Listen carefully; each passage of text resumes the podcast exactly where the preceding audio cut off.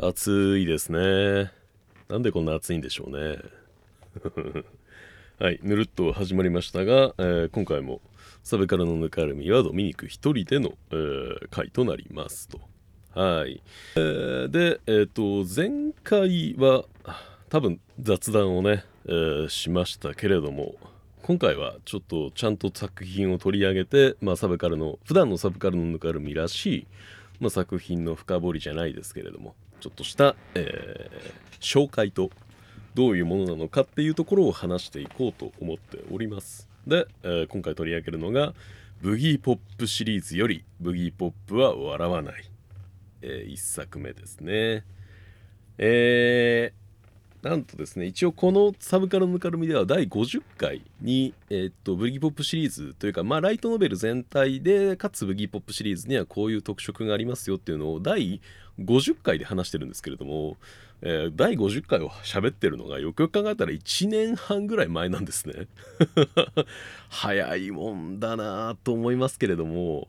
まあその頃にね話した内容と、まあ、重複する部分はあるかもしれないですけれどもあのとりあえず1作目の「ブギーポップは笑わない」っていう作品の紹介と、えーまあ、僕がこういうところ好きなんですよっていう話をちょっとしたいなと思いますしで申し訳ないけどちょっとネタバレにも触れながら進んでいくことになると思うので、えっと、気になる方はぜひねもうあのご自分の手で、えーお読みください。えーやっぱりライトノベルだけあってかなり読みやすい、まあ、文体がそもそもかなり優しいしどちらかというとこのセリフ中心で掛け合いが進んでいくような文体なのであのまあ、純文学とかに比べれば、えーかなり読みやすいし、えーそれこそ本当にアニメの脚本を見るような感覚で読んでいけるような、えーものだと思います字の文も、えー一人称視点なのでねそこまで難しくないですし基本的には高校生、えー10代の少年少女が主人公になっていく物語なのでそこも踏まえて、えー楽しんでもらえるものだと思うのででぜネタバレ気になる方はぜひあのご自身で、えーお読みいただくかまあまあまあアニメ版を見てもいいんじゃないですかねみたいな感じになりますね。はい、というところで、えーちょっと、えー今回に関してはちょっとネタバレ、えーあり含まれますので、えーご注意くださいということで本日の、えードラ遊びは「ブギーポップは笑わない」ではタイトルコールいかせていただきます。サブカルのぬかる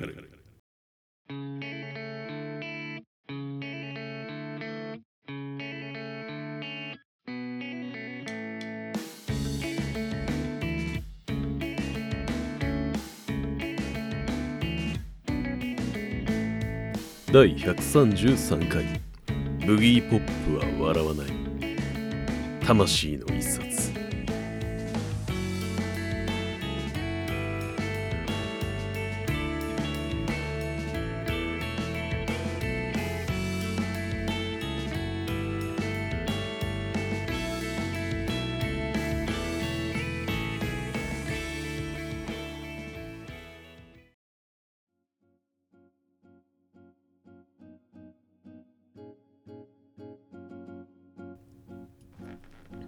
さあ本編なんですけれども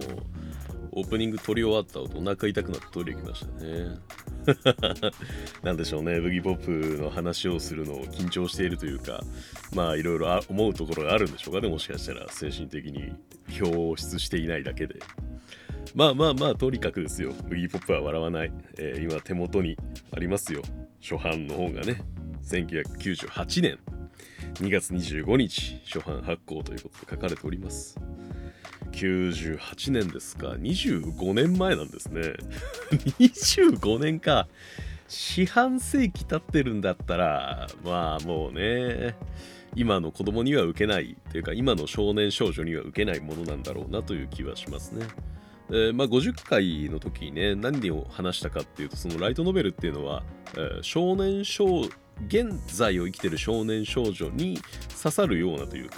えーが欲しているものだったり、えー抱えているものだったりに、えー向き合うというか現在時点の問題っていうところにすごくフォーカスしているものっていうかそういうフォーカスしようとする傾向がある、えジャンルの作品なんじゃないかなという話を、え、したんですけれども、まあ、ブギーポップシリーズ25年前の98年、えー、世紀末の少年少女には本当にこれが、えー、今抱えているものだったりとか感じているものっていうことに応えるようなものだったんじゃないかなと思うんですね。というのも、ライトノベル自体は、まあ、異世界ファンタジーとかね、まあ、それこそ、えー、っと、ブラックロットであるとか、えー、スレイヤーズであるとか、えー、剣と魔法が出てくる、まあ、ロード総戦記とかもそうですかね、えー、剣と魔法が出てくる、えー、ファンタジー世界であった中ですね、えー、現代劇。で学園が舞台で、えー、いわゆる電気物のような、えー、SF 要素だったりも入りつつ、えー、書かれているものですけどこの「ブギーポップは笑わないの1作目。これがなぜやっぱり取り沙汰されたというか特にそのシナリオの部分というかお話の部分で、えー、面白いと言われる理由の一つがこれが群像劇だからですね。はい。ブギーポップは笑わない1作目は、えー、ちょっと紙をめくる音が入ってるかもしれないですけどもご容赦くださいね。1作目は、まあ第1え、プロローグから、まあ、イントロダクションから第1章から第5章まであるんですけれども、えー、それぞれで、えー、登場人物の視点が違うんですね、え主役となる登場人物というか。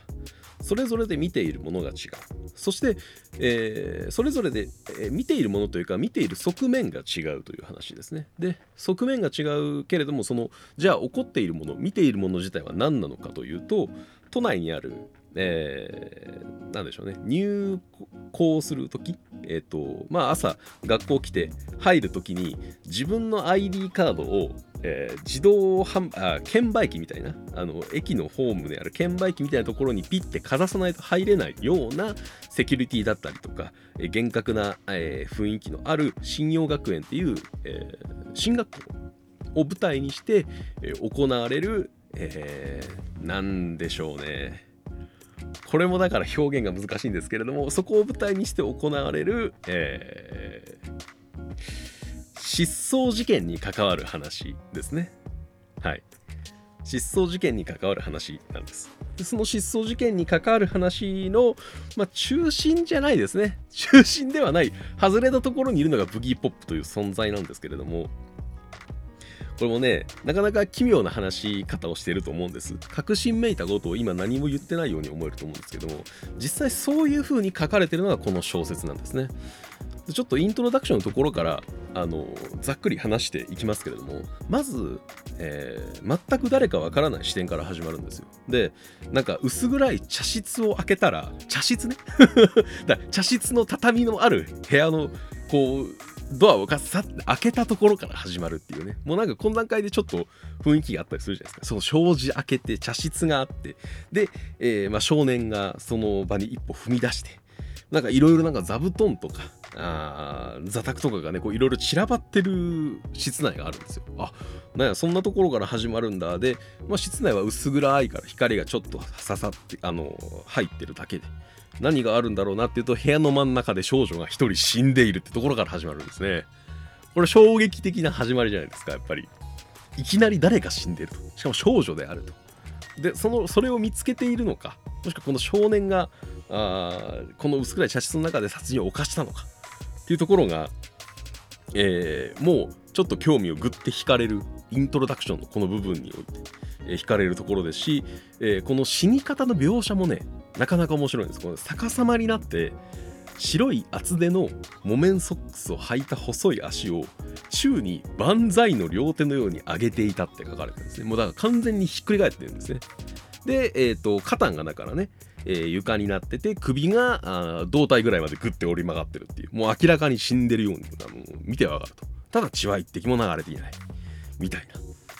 あ、これは恐ろしいっていうので、少年が一歩下がると、ふって気づいたので、パッて天井を見ると、天井に張り付いてるんですね。何者かが。そこでそいつが見たなそれは少女のような姿をしているが男でも女でもない生き物だった見られたからには生かしてはおかぬでこの生き物が少年に飛びかかってくる。けれどもこの少年はその時奇妙な快感を感じていたってところから始まるんですね。もうここがねやっぱりなんかロマンがあるんですよ。これはね、あのー、作品とかお話の好みに、えーによるかもしれないですけれどもこのイントロダクションでもうめちゃくちゃ心をつかまれたんですね。やっぱり、まあ、人が死ぬっていうね、えー、シーンがあるっていうのは、まあ、もちろんショッキングな場面ではあるけれども、えー、ここの犯人は誰なのか。天井に張り付く殺戮者とは何なのか。男でも女でもない生き物って何なのか。そしてなぜ少年はその殺戮者に飛びかかられたにもかかわらず奇妙な快感を感じることになったのか。もうこの謎の部分っていうのが全部明かされるんですよ。綺麗さっぱりと。でそれがねすごくあの10代の感覚にはなんか馴染みがあるというか、えー、少なくとも僕は馴染みがあったしこういう感覚に陥ることがあったなと思える、えー、キャラクターでもあるんですね。この、えー、殺人現場を見た少年の奇妙な快感っていう部分だったりと。そう。あの怒ってること自体はこの1人が1人の女の子が死んで殺戮者がいてそれを見つけた人間がいたっていうところから全てが始まるんですけれどもそれだけ見たらあのまあ人を殺したやつがいて、えー、まあ死んでる人がいてっていうところのすごくシンプルな殺人事件のお話でミステリーチックではあるんですけれども、えー、群像劇であるからして、えー、そして殺戮者は天井に張り付くような特殊な存在であるっていうところがこの一つの起こった事件っていうものをより複雑にしていくきっかけになってくるわけですね。で、まあ、いろんな登場人物がやっぱり登場するわけですよ。群像劇ですから。で、第1章がね、えー、ガラッと雰囲気が変わって、また登場人物が変わるんですけれども、まあ、同じ少年なんですが、この少年が、えー、武田くん、武田刑事と呼ばれる、えー、17歳の男の子なんですけれども、この第1話のね、武田刑事、えー、こう、あの本のその想定もがかなり好きで、第1話、ロマンの騎士。3年 F 組武田刑事って書かれてるんですね。この章立てのねタイトルもなかなか熱くていいんですよね。ロマンの騎士と言われるこの武田刑事。冒頭からねやっぱこの武田くんの話が始まる第1章の時点でやっぱり文体がねやっぱシンプルに好きなんでしょうね。やっぱセリフ回し一つ一つ文章一つ一つがすごく心をあの引きつけてやまないんですよ。この第1章、えー、第1話「ロマンの騎士」の冒頭の部分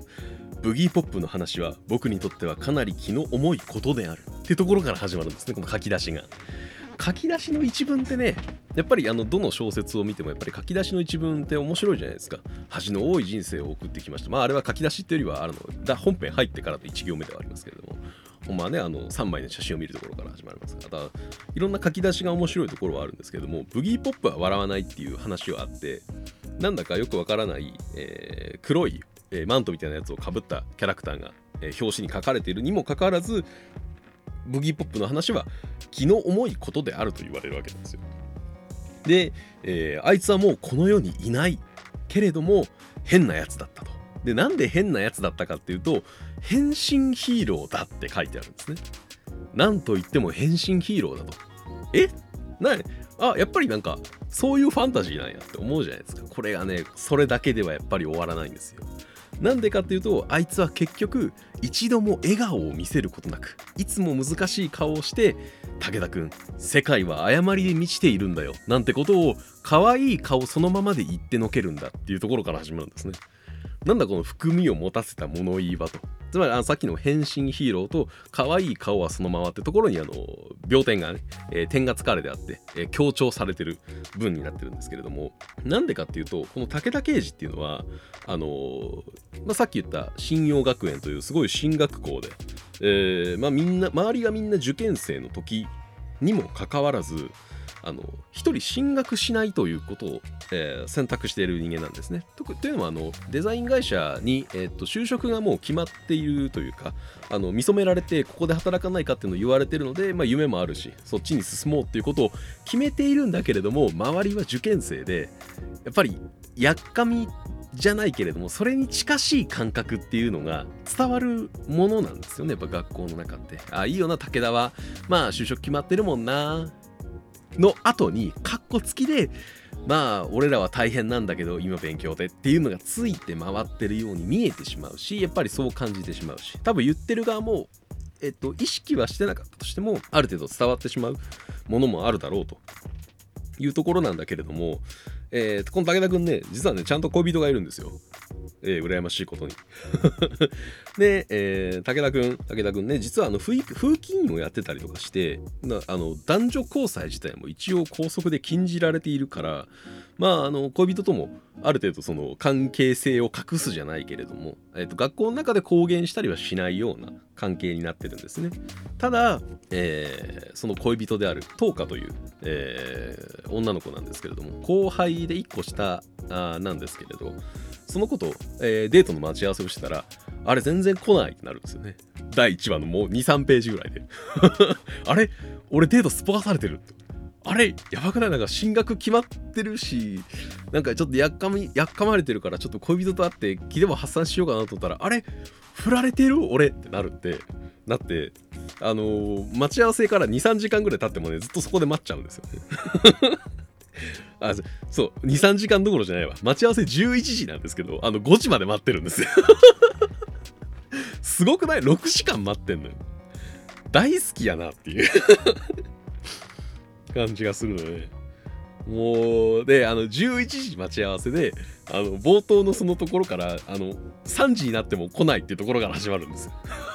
だいぶすっぽかされてるしでもこの頃って25年前なんで携帯がないんですよ。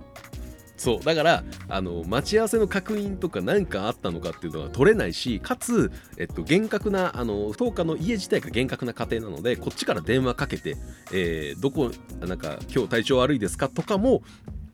あの聞くことはしないでって10日から言われてるからあもう、ま、待つしかないっていうのずっと待ってるんですね。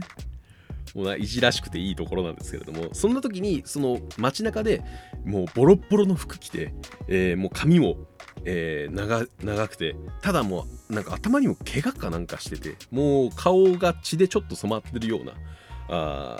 うううってうめいてるようなやつが出てきてうわもうなんかこういう不老者とか出るようになったんかもうやばいなこの街もとかって思ってえー、る中ですその不老者がもううずくまってうううって声上げながら泣き始めたんですね。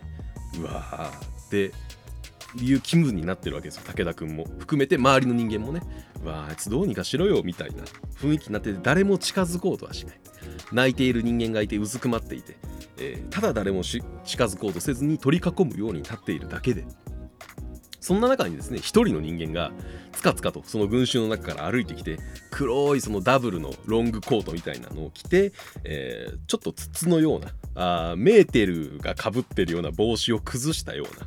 え全身のイメージから見ると黒い筒のようなあファッション、えー、の人間、えー、で唇には黒のルージュも引いていてそんな不思議な人物がそのさっきうずくまった不老者の、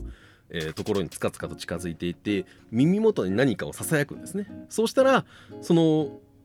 うずくまってうーってうめいていた泣いていた不老者が顔を上げてはってなってもう涙が止まっていておおおすごいじゃんみたいなどよめきがその周りから起こるんですよ。なんかコミなんかすげえコミュニケーション取れてるぞあいつでみたいな感じでなるんですけれどもその黒い筒のようなやつがパッて振り返ってその群衆をバッて睨みつけると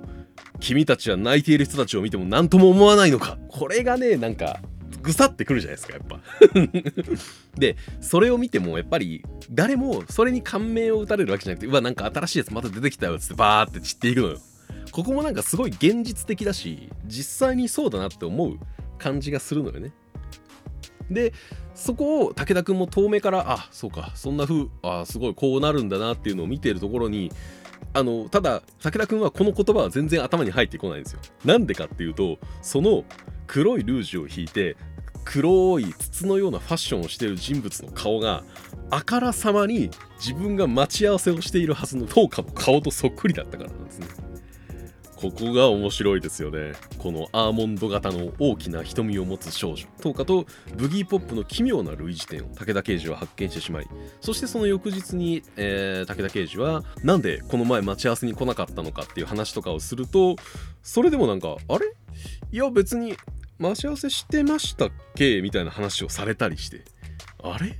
いや記憶がない。あれ？俺が日間違っただけなんかな？みたいな。来週じゃなかったでしたっけ？みたいなこと言われて。あれ？って思って。うん。でもなんかちょっとその待ち合わせ来なかったとかえもしかして別れるつもりみたいなその恋人関係の話を大っぴらに学校内ではできないんですよ。さっきも言った通りその、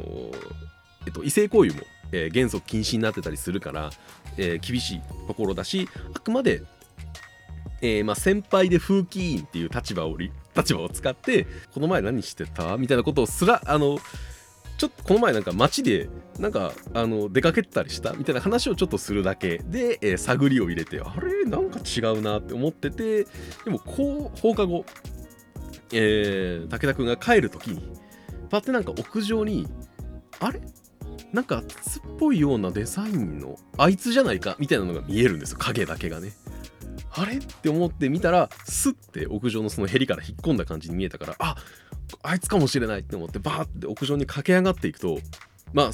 一人の女の子がいるんですよ。そうすると、まあ、それはトーカと、えー、同じ顔をしていて黒帽子の格好をしていて、えー、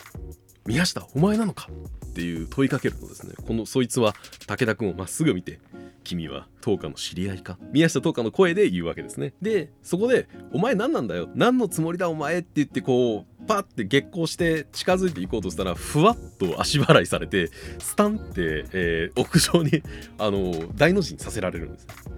でそうなった時にこの黒帽子が一言言うのは僕は宮下東花ではない。今はブギーポップだ今は？君も言葉ぐらいは聞いたことがあるだろう。手っ取り早く言うなら二重人格という概念が一番近い。わかるだろう？そう。そして全人類に危機が迫っているから僕が出てきたんだ。とブギーポップは語ると。もうここまでの導入がね十数ページしかないんですよ。す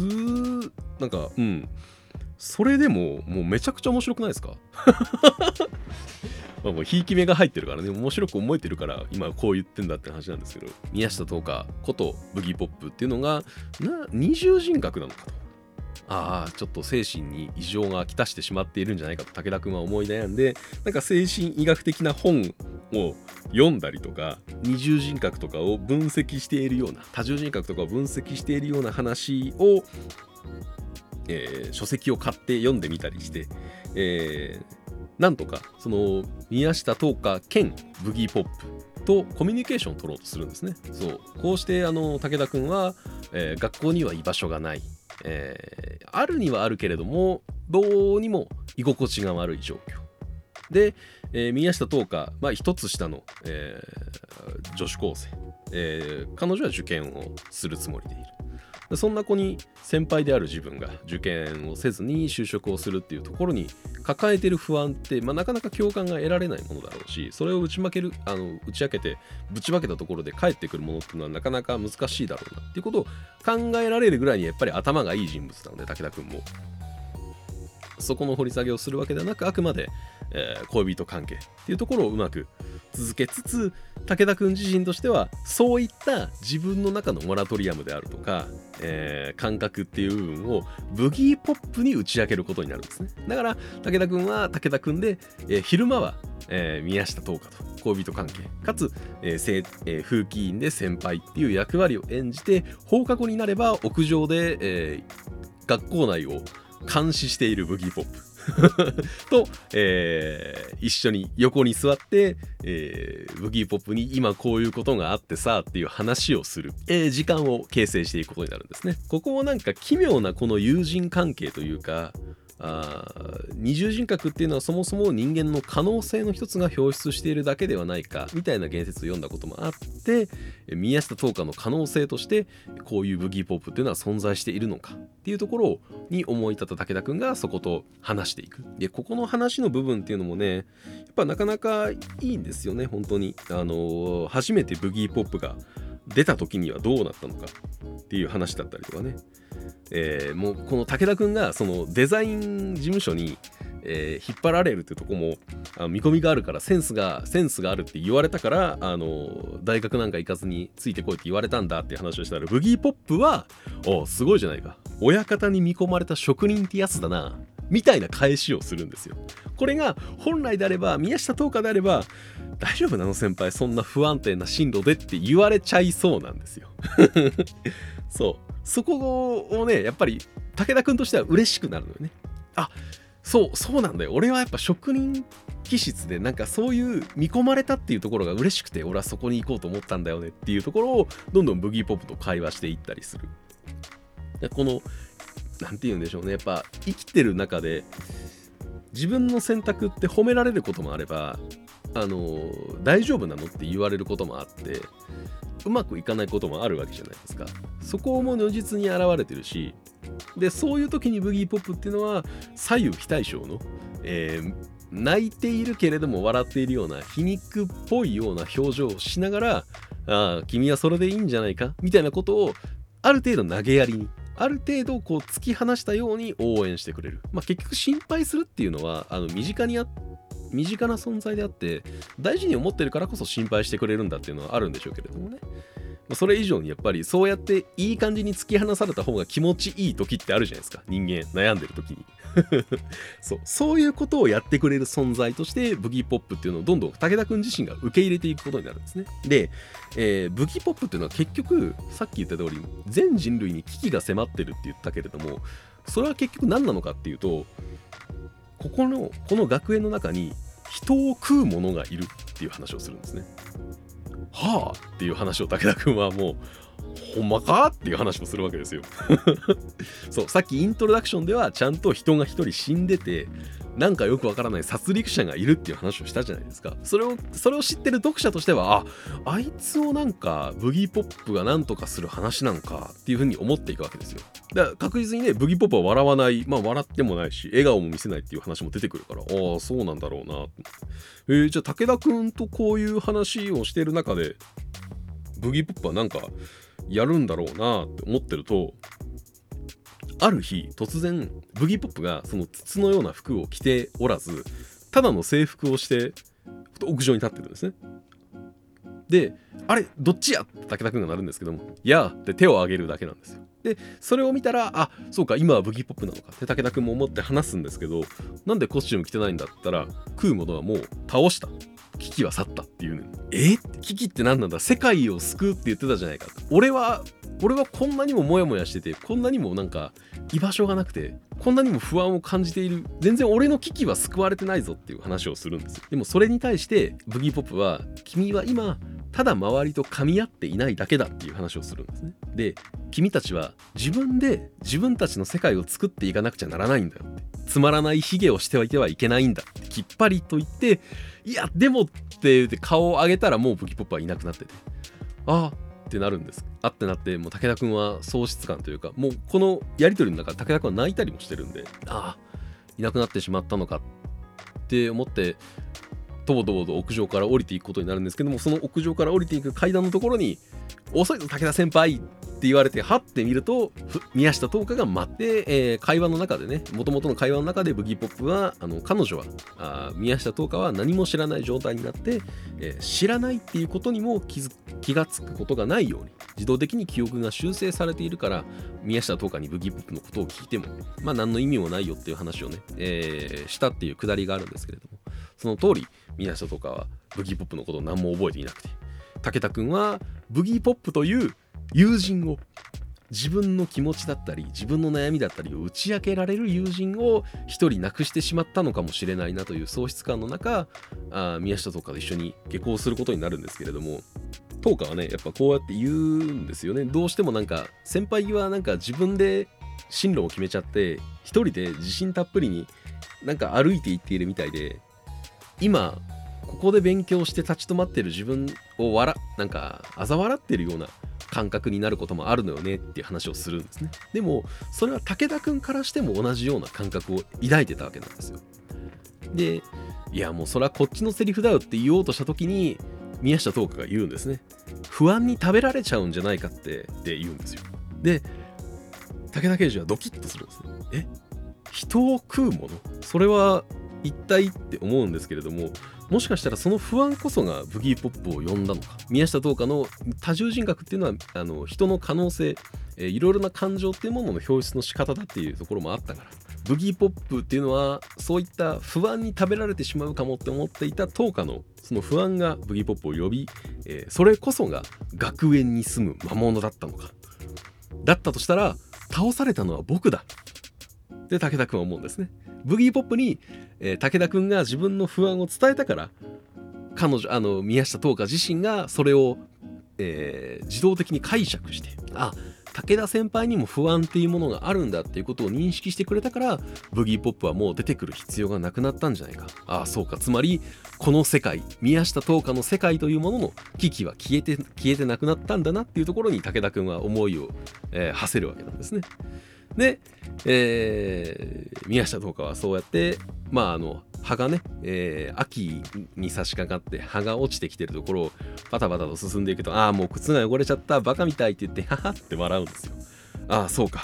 可愛らしい笑顔だ。ブギーポップにはできない。笑うのは僕たちの仕事なんだ。とここがねもう第1話でこれですよ。最高じゃない。あのさっきねもうさっき話してわかると思うんですけどもただ人が話すだけなんですこの第1話。武田くんとブギーポップが話すだけ。その中であの 学校生活の中で感じているモラトリアムであるとか、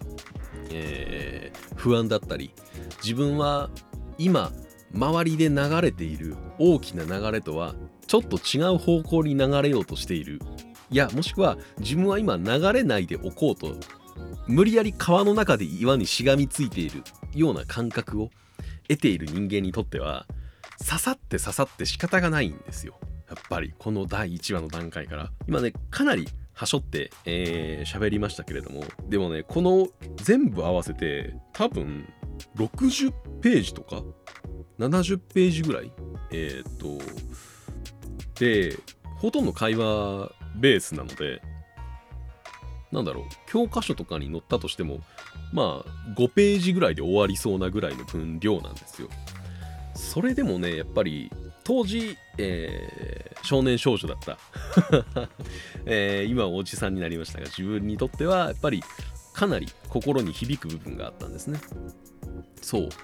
今群像劇って言った通りこの武田くんの視点としてだけしか第1話は書かれてないんですけれどもこの第1話の時点で「ブギーポップは笑わないの」タイトルの回収はできてるんですよ。だからここで完結はしてるんですね。本当に完璧に綺麗に。あブギーポップって存在が出てきたんだ。あ自分の恋人のもしかしたら二重人格のような存在なのかもしれない。でも逆にそうだからこそ自分の悩みだったり葛藤だったりっていうのを正直に話すことができる。あ僕は貴重な友人を得たと思ったらそれがきっかけでその貴重な友人が、えー、消えてしまっていなくなってしまって。あ元の宮下桃花と自分の恋人とまた向き合う時が来たのだ。自分の世界ってものは自分で作っていかなきゃいけないんだ。そうだ。ブギーポップは笑わなかった。笑うのは僕たちの仕事なんだ。っていうことを言って武田君はえー、未来に向かって進んでいくことになるっていうのが第1話なんですね。どうです？面白そうじゃないですか。面白さ全部言ったやんけって話なんですけどもね。いやでもこれをね、本当にその読みやすい文章と、そのキャラクターの武田くんのその感情の部分、心の動きの部分と一緒に追っていくと、本当にね、読み応えというか、ああ、そうだよな、そういうことあったなっていう感覚に、ね、なる人が多いんじゃないかなと思うんですよね、個人的には。まあね、これは個人的な経験っていうところはすごく、えー、大きいと思います。あの、僕もね、一回、あの、高校進学校、これね、だからこれはでも本当本当に個人的な話だからどうしようもないですけど、僕はもう高校が、高校が結構な進学校で、で、進学しなかったんですよね。だからもう、バチバチに武田くんと被ってるんですよね、感覚が。そうあのその時の雰囲気とかその時の学校のなんか大きな流れとかっていうものにもうすごいえっとねなんだろう打たれた人間だったのでもう武田君にはね感情移入してしまって仕方がないんですよね。そうだからね高校生の時とかにねなんかいろんなことをうやむやにしてきたなっていう人間。言い方はめちゃくちゃ悪いけど。ないろんなことをうやむやでモヤモヤしたまま抱えてたなっていう人間にとってはもう刺さってしょうがないえー、ものなんですよね。多分僕はでもブギーポップ笑わないを読んだのはいつかなまあでも高校1年生ぐらいかなかもしれない。だからもしかしたら武田こっちに感化されて僕は選ばなかったのかもしれないけれどもそういうねねえっと少なくとも人の心を動かす力があるものだとは思うんですよね。なんというかねその今はねちょっと第1話だけ終わって第2話以降ねいろんな登場人物ができて群像劇の話をするんですけれどもごめんなさい第1話の話をしてる時点でもう30分ぐらい経ってるんですよ。5は語れる気がしないんですよ。語りたいことが多すぎて。でキャラクターが良くてね。でもなんかすごい本質をついてると思うのよ。一番初めにねその不老者が出てきて泣いているところにブギポップが寄っていってなんであいつを泣き止ますことができたんだって武田くんが質問するシーンとかがあるんですね。で何を言ってるんだ武田くんあの人は泣いていた。困っているっていうのはわかるじゃないか。困っているっていうのは見てわかるじゃないかって。言われて武田くんはあハッとしていや確かにそらそうだよね。泣いてるんだから困ってるよなそらなって思うんですよね。でもやっぱりそれって言われないと気づけなかったりするんですよね。これがねやっぱりなんか人間の難しさというか視点が一つ違えばあの見方が全然変わるっていうところを本当に如実に表しているところでもあると思うし、えー、さっきねイントロダクションで話した謎めいた殺戮者の話があったようにもちろんこの人を食うものが学園に現れたっていうのは武田くんが解釈したようなあ宮下東花が不安に落ち潰されそうになってしまった不安に食べられそうになってしまったからだったんじゃないかっていう推理は間違ってるんですよ。あの実際に人を食うものとして、えー、ある一人の人物が取り上げられてえー、それが、えー、どういう結末をたどるのかっていうところが、えー、3話以降とかで語られていくんですけれども実際に人を食うものが出てきてそれを武器ポップが倒して、えー、人を食うものがいなくなるっていう事件がこの第2話以降で起こっていくんですけれども第1話の武田くんの視点から見る限りでは信用学園には何の異常もなくてただ自分と宮下東花自分と自分の恋人との付き合いっていうのがあギクシャクしているなの中にブギーポップという異物が登場してきてその異物と友人になってっていう流れがあったから武田君にはその流れが観測できたので武田君にとっての人を食うものは、えー、宮下東花の内に秘めた不安になるんですけれどもそれがどんどん2話以降いろんな解釈で描かれていく。そしていろんな側面で語られていくことになるんですね。ここがねやっぱりすごく面白いところだしあとねやっぱなんでしょうね個人的にはあのこれも好みの問題だからあの難しいとは思うんだけどあの僕はね結構あの強い女が出てくるお話が好きなんですよ。シンプルに。あの強い女性が出てくる。でこの強いっていうのは肉体的ではなくもちろん精神的な意味での強さですね。軸があるとか芯が強いとか、えー、国旗心があるみたいな強さを表す女性キャラクターが出てくる作品っていうのが結構好きでえっと男がかっこいいかかっこよくないかっていうのはあんまりあの大事なポイントではなかったりするんですね。で武田君も結構うじうじ悩むし あのブギーポップにうじうじいやもうほんと毎日大変ですさみたいなこう愚痴を言うんですよ。でもあの、まあ、宮下東花っていうのはもともと明るいし、えー、はつらつとしたキャラクターでまあ第1話の時点ではほとんど出てこないですけどね宮下東花の神格としては。でブギーポップという存在は一応宮下東花に宿っているから、まあ、男性女性は関係なく一人称も僕だけれどもそういうなんか男でも女でもない強さっていうのがブギーポップには描かれてる気がするんですよねでね武田君も最後宮下東花の笑顔を見てハッと気づかされるように男が女の仕草によって気づかされるっていう演出が僕は結構好きなんですよねで多分この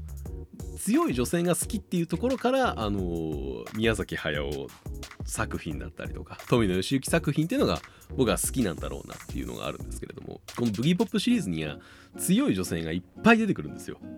でやっぱり女性の方が強いですね。まあ特徴的な登場人物として桐間凪という存在も出てきますが学校一の不良で 校内全域に名前が知れ渡っているような不良で、えー、今現在、まあ、第1話の時点では定学中になってるんですね。で、なんで定額中かっていうと、職員用トイレでタバコを持っているのが見つかったからなんですね。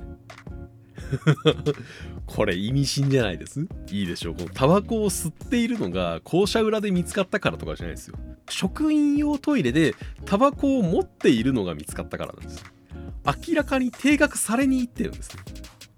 そう。そういったあ強い目的意識、えー、を持って、えー、行動するキャラクターっていうのも出てきますし実はねこのイントロダクションのところで、えー、男でもない女でもない生物の殺戮者がいましたけどそこのくだりが終わった後に、えー、ある新時 K っていう、えー、女性キャラクターが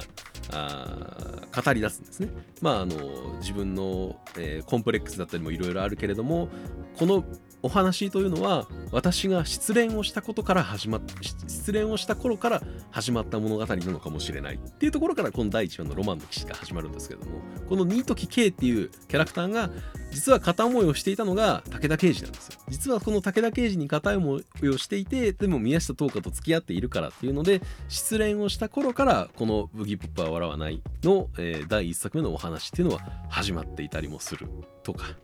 広がりがね。あるんですよ。これはね全部を語りたいんですけれども語って面白みが失われてしまうのがもうもったいなくて。もうねぜひね読んでもらいたいですね。であの群像劇でかつこの「ブギーポップは笑わない」1作目を読む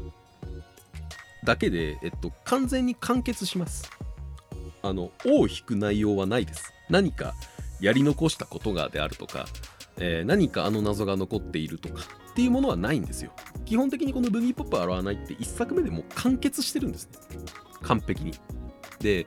続きものとして作ってはいないのであのこれ以降のシリーズって結局何をやってるかっていうとあの姉妹作なんですよ。何ていうの？スピンオフがずっと続いてるみたいな。いや正しく本当にそうなんですよね。スピンオフとかえっと「ブギーポップは笑わない」にフィーチャーした作品ですを、えー、20何巻続けてるんですねブギーポップは笑わないブギーポップシリーズって。それがね、えー、なんかやっぱりすごくいいと思うんですよね。だから50回で取り上げたのはブギーポップは、えー、ブギーポップアンバランス、えー、ホーリーゴーストっていう作品だったんですけれどもそれ自身も、えー、結城玲二と、えー、浜田聖子っていうえー、2人のさっき言ったね、この1作目の登場人物とは全然違うキャラクターが出てきて、えー、その2人を中心に進んでいくっていうお話なのでブギーポップが出てくるということ以外の共通点は基本的にはないです。まあいろいろあの同じ世界、えー、まあ、信用学園がある同じ世界で展開されている、えー、シリーズなのであ見たことあるキャラクターかもしれないなは出てきますけれどもそれ以外にねえっと何か笑わないを読んでなかったらわからないシーンがホーリーゴーストに出てくる。みたいなことはないんですよね。実は。だからねどれからでもいいんですよ。一作取り上げて読んでみてもらうだけで、えー、面白さがわかると思うんですよね。そう。でやっぱりこの一作目のね本当にすごいところが群像劇としての面白さ。えっといろんな視点からこの人を食うものが現れた事件に対して、えー、いろんな解釈を述べているっていうところを読めるっていうのもそうですしあと時系列もばらされてるんですよ別にこの武田くんがえー、辿ってみた時系列っていうのが最新で最後ですっていうわけでもなかったりするんですね。それぞれの登場人物の視点からもちろんそれぞれの時間軸で見ていくことになるのでそれがねやっぱ面白かったしで当時のこういう、えっと、ライトノベルまあ、まだライトノベルって言葉がなかったですけれども、えー、こういう電撃文庫とかの作品で、えー、小説が書かれるっていう時は最初から順番に章 あの章立てていって読みやすいものを書くっていうのが主流だったらしいですね。ただでもこの現代ものでかつ、えー、学園学園異能ものでで、えー、いろんなキャラクターが出てきて時系列もばらされてるっていうところがやっぱり非常にでかつ読みやすいっていうのが非常によくできているポイントなんですよね。いやー僕は何の話をしているんでしょうね。いやーねやっぱり進めたいのと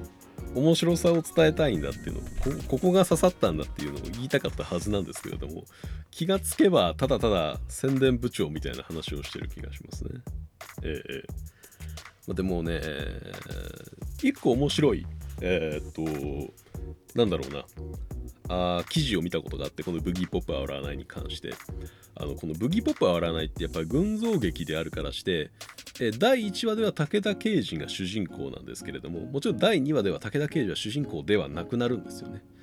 で、えそうなると何が起こるかっていうと武田刑事君が第2話以降は脇役になって登場してくるんですよ。これえー、でもなんか真理じゃないですか。自分の物語では自分は主人公ではあるけれども誰かの物語にとっては自分は脇役であるっていうのはすごくなんだろうあの真実というか真理をついた話な気がしてでもその脇役一人一人にとっても悩みもあればでもそれを、えー、なんて言うんだろうそれを解決ではないけれどもそれをぶち破ってくれるようなあ希望みたいなものが提示されたりがするわけですよ。笑うのは自分たちの仕事だって武田君がこう思うような希望だったりとかそういうものこそに、えー、普遍性誰にでも通用する感覚っていうものが含まれているんだ宿っているんだっていう記事を見たことがあってまさにそういうことを書かれている本なんじゃないかなと思うんですね。そもそも10代の少年少女を、えー、主人公にしてえー、今までだったら剣を持って、えー、魔法を使ってドラゴンを打ち倒しに行きます。でその過程で困難にぶち当たってその困難を知恵と勇気と努力で、えー、打ち開いて、えドラゴンを倒しました。ハッピーエンドですっていう話があった中にね10代で、えあるけれども、え精神的にはまあ、未熟精神的肉体的には未熟だと言われる、えー、年代であるけれども周りとの違い学校という隔絶された社会の中で抱える問題っていうものにぶち当たってそれをその悩みっていうものをどうやって、えー、表に出すのか誰に伝えればこの悩みっていいのか、えー、っていうところを模索して伝えるけれどももちろん伝えるだけでは解決しなくてそうなった果てに何が解決できるのかっていうと自分の中の心の持ちようであ俺たちには俺たちのやることがあるんだっていうところに行き着いてくれる武田刑事っていうのはやっぱり僕にとっては剣と魔法と知恵と勇気で道を切り切り道を切り開く勇者よりももっと身近な勇者に思えるんですよね。そういうところが、えー、現代劇かつ学園もので、えー、何かを成し遂げたわけではないかもしれないけれども何か心の動きっていうものを丁寧に描くっていう物語を、えー、に触れた時に得られる感動だなと思うのでその感動はね今でも本当に色あせずもう今でもたまに手に取って初めから終わりまで読みますからね 未だに面白い。いいんですよ、本当に。ね。いっぱいね、そして、あの、ごめんなさい、もう第1話以外の話はもうしないですけど ここまで時間がかかってるのでイントロダクションのね、えー、謎多き殺戮者や、えー、殺戮者に襲いかけられた奇妙な快感を得た少年だったり、えー、ちょっと触れましたけれども、桐間凪の話、ニート奇形の話、宮下東花自身の話、そして、えー、ブギーポップが声をかけたボロボロの不老者の話。これら全部の視点がこの一冊に含まれてるんですね。それぞれが何のために生きて何を目的としているのか。そしてそれを何を目的としているのかを見つけることがどれだけ難しいかという部分もありますし是非、えー、読んでみてほしいですね誰か一人絶対に自分の心に感情に、えー、重なるものを含まものを持っているキャラクターが登場しているはずですので、えー、そことね是非、えー、なんだろうなこういう友人が俺にはいるんだなと思えるような本だと思うのでぜひそういう人にね、手に取ってもらいたいなと思いますね。本当にね、いいんですよ。面白いんです。ぜひ、ぜひ読んでほしい。えー、でね、まあ、今さっき言ったような、その武田くんとブギーポップの会話のところとか、やっぱ、あのセリフが多いとは言ったけれどもそのセリフを通してああそうかブギーポップはこんなことを言っているなっていうところを武田君が自分の中で反芻するような字の文っていうのが結構あるんですねそこに関しての描写とかがあんまりアニメ版ではされてないからやっぱり原作を読んでもらいたいなと思います。でアニメ版のオープニングの曲はいいですね。はい。曲はいいです。オーあブギポップファントムの方の曲もいいです。あの一番初めのテレビシリーズのやつですね。あれは笑わないの後日談みたいな話なのでまた別なんですけれども。はい。さあいやーなんか作品の紹介と、えー、おすすめのポイントを上げてっていうところに関してのはずだったんですけれどもやたらと取り留めのない話になった気がしますね。まあまあでもね。一人でやるとねこうなってしまうんでね無軌道にどうしようになってしまうので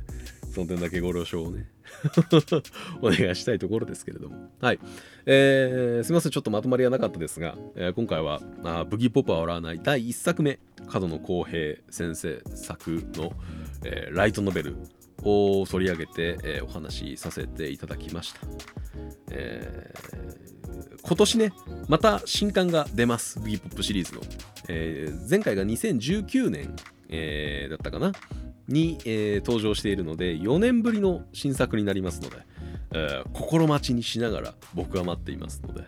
えー、ぜひそういう人を一人でも増やしたい と思っていますので、えー、ぜひ、えー、皆さんも興味があったらあ笑わない1作目手に取ってみてください。えーまあ、どれから撮ってみてもいいですけれどもやっぱり1作目のこの「笑わない」がブギーポップシリーズのその本質だなって思う部分もかなりあるので、そこも含めて、これ見たらブギーポップってこういう話だよねってわかると思うので、えー、25年の歴史がありますけれども、1作目は全てがわかると言える本でもあります。まあ、1冊で完結してるのでね。ぜひ、えー、この夏に読む本ないなって時には、ぜひ手に取ってみてもらえれば、えー、幸いです。というところで、えー、本日のドラ遊びは、えー、ブギーポップは笑わないでした。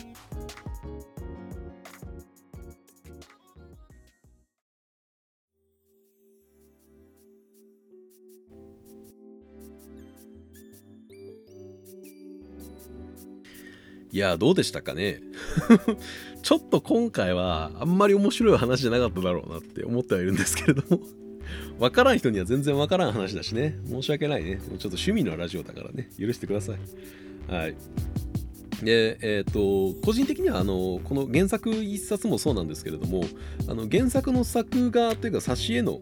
えー、絵を描かれてる尾形浩二先生が、えー、漫画にしてる、え、ものがあるんですね。尾形浩二先生がこの第1作目の「ブギポップは笑わない」をそのまま漫画にした「えー、ブギポップは笑わない」っていうちょっと大きめのコミックスが2冊あってそれを読むと結構面白い、えー、それでもいいかもしれないね、えー、ちょっと小説は時間かかってっていう場合はでも多分コミックス2冊買う方が高くなっちゃうからまあ読むならやっぱ原作がいいかなと思いますけれどもね。え。ー、なんというかあのー、読んでみてもらいたいですね。読んでみてもらいたいしか言ってないですね、今回ね。はい、すいませんでした。はい、というところで、えー、ここまでご視聴いただきまして、えー、ありがとうございました。え、お疲れ様です。